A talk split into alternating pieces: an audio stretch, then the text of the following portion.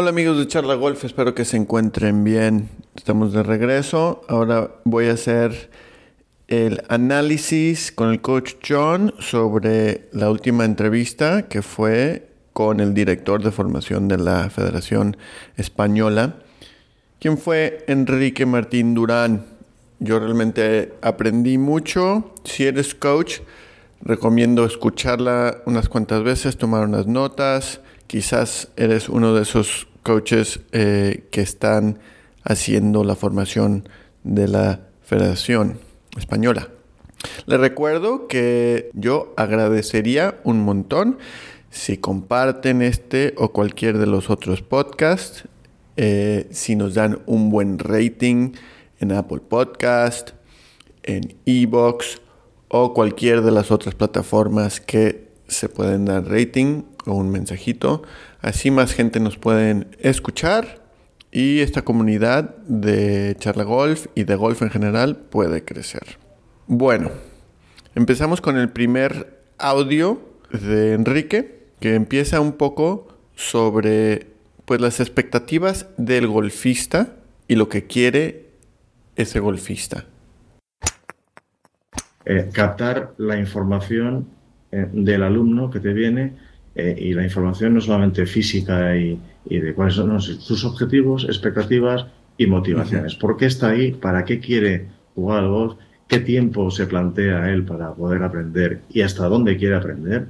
Y, bueno, a mí me pasó cuando yo me dedicaba a dar clase mm, diariamente a alumnos y a grupos de alumnos. Eh, yo tenía motivaciones delante de mí eh, y, objetivos totalmente diferentes. Yo, por mucho que me pudiera eh, esforzar en, que alguien, en este caso mujer u, hombre, incluso algunos de ellos, que hiciera el movimiento perfecto, que lo entendiera, que se esforzara por tal, eh, estabas yendo por encima de sus voluntades. Entonces, es, absurdo, es absurdo empeñarse cuando realmente eh, el golf tiene una faceta social y relacional que, hay que respetar y hay que entender, que mucha gente solo viene a por eso. ¿eh? Eso es vital, eh, entenderlo así. Quiero que tomes este audio como golfista, no como coach. Entonces, si lo quieres escribir o pensarlo o lo que sea, ¿por qué estás jugando? ¿Por qué quieres jugar? ¿Quieres ser un golfista competitivo? ¿Quieres ser un golfista que sale a jugar los fines de semana eh, con tus amigos, después tomar algo, eh, gozar de, pues de la naturaleza, del aspecto social, eh, etc.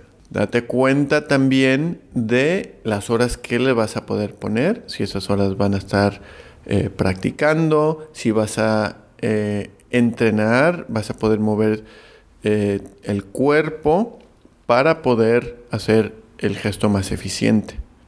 Entonces ahí son otras horas de tu tiempo.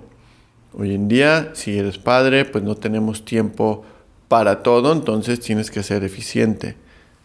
Es importante saber qué tipo de golfista quieres ser y también ser realista. Si vas a un instructor y piensas que esa va a ser tu sesión de de entrenamiento, pues dile, ¿sabes qué? Yo quiero solamente, eh, no, no, necesariamente trabajar en técnica, sino en pues las habilidades que se necesita. Y ahí te hace, hace actividades para que con la técnica que ya tienes, quizás es eficiente o no, pues trabajan esas diferentes habilidades. Y esto es una transición al siguiente audio sobre todo no desarrollen swings como tal, sino que desarrollen habilidades en sus alumnos. Eh, el swing como tal no existe, no es nada, no físicamente no, un swing de golf no es nada más que un compendio de habilidades y de movimiento. Entonces, para poder conformar un swing, necesariamente tienes que tener unas habilidades que conlleven el que todo eso construya el swing, ¿no? Entonces, que se basen más en construir habilidades y destrezas en los alumnos, más que en realmente mm, eh, mecánicamente construir el swing de golf como tal, que no existe. ¿no? Eh, cada uno, como hemos visto, hay muchas maneras de hacer un swing de golf y todas se basan en las capacidades que tiene el alumno para poder desarrollar ese movimiento. ¿Qué habilidades puedes trabajar y qué capacidades tienes? Hay que definir eso. Quizás eres un jugador ya mayor, no tienes tanta habilidad o capacidad de mover el cuerpo como antes podías. Va, una habilidad que recomiendo que trabajen es encontrar o saber cuál es el punto bajo. Lo que yo a mí me gusta decir es saber dónde estás peinando la hierba, el pasto, saber dónde estás peinando. Si, si eh, peinaste atrás, darte cuenta y trabajar de peinar en el sitio correcto. Entonces a veces lo que hago con mis alumnos es les pongo tres puntos que deben de peinar. A veces uso unos tis, a veces si estamos eh, en las alfombras uso tiza y tienen que peinar en esos puntos. Trabajar esa habilidad de peinar en el sitio correcto les va a ayudar también en el contacto, obviamente. Otra habilidad es tener ritmo. El tener ritmo es muy importante en el golf. No le tenemos que pegar fuerte siempre a la bola, sino si hacemos eh, movimientos rítmicos agradables en general, el cuerpo se coordina mucho mejor y nuestro porcentaje de pegarle sólido va a subir. Y eso me lleva al siguiente audio. Una de las particularidades del grip, que no se ve físicamente, pero tiene que sentir es el tema de la presión. Y eso es muy difícil de, transmitir, muy difícil de trabajar, muy difícil de hacer que a través de la presión el grip sea funcional. O sea, es un aspecto muy a tener en cuenta en lo que son las características del grip de un jugador. La presión puede arruinar un swing, aunque estéticamente y, de una manera ortodoxamente sea bueno el grip, pero si la presión es errónea, está colocada esa presión mal gestionada de alguna manera eh, arruina las posibilidades de que ese swing sea, eficiente. El poner las manos relativamente correctas en el palo ayuda mucho, pero poder mover nuestra herramienta, una herramienta siendo nuestro cuerpo, la segunda siendo el palo, poderla mover eh, rítmicamente ayuda mucho. Y mucho de eso tiene que ver con, como dijo Enrique, con la presión. Un buen ejercicio que a mí me gusta hacer, no solamente con mis alumnos, pero para mí mismo, es entender lo que es presión. Puedes agarrar un palo con una mano, no importa, no tiene que ser un palo de golf, ¿va? Y quiero que apretes ese palo a 100%. Muy bien, a tope, a tope, a tope. Sientes toda esa presión que le estás poniendo y también vas a notar que la mano, la muñeca y el brazo está súper rígida.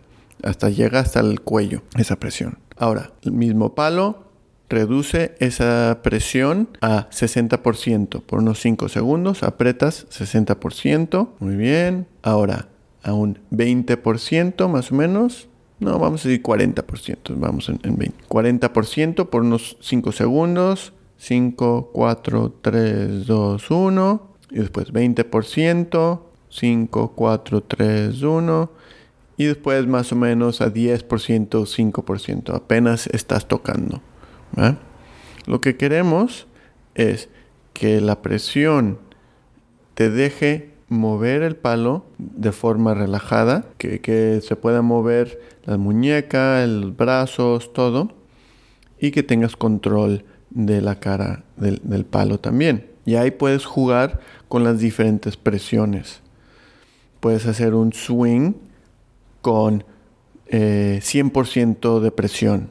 Después haz un swing con 60. Después haz un swing con 40. Haz un swing con 20 y después con lo más eh, con la presión más ligera que, puedas hacer hasta que eventualmente se te va, a salir volando el, palo que eso no queremos que pase pero es cuando estás eh, practicando hay veces que es bueno practicar todos los extremos ¿va? bueno amigos de charla golf espero que les haya gustado este análisis de la entrevista con Enrique Martín Durán. Les recuerdo que si nos pueden compartir eh, y darnos un buen rating en las plataformas de podcast. Yo se los agradecería. Nos pueden seguir en Instagram y espero que eh, esto les haya ayudado. Bueno, saludos y hasta la próxima.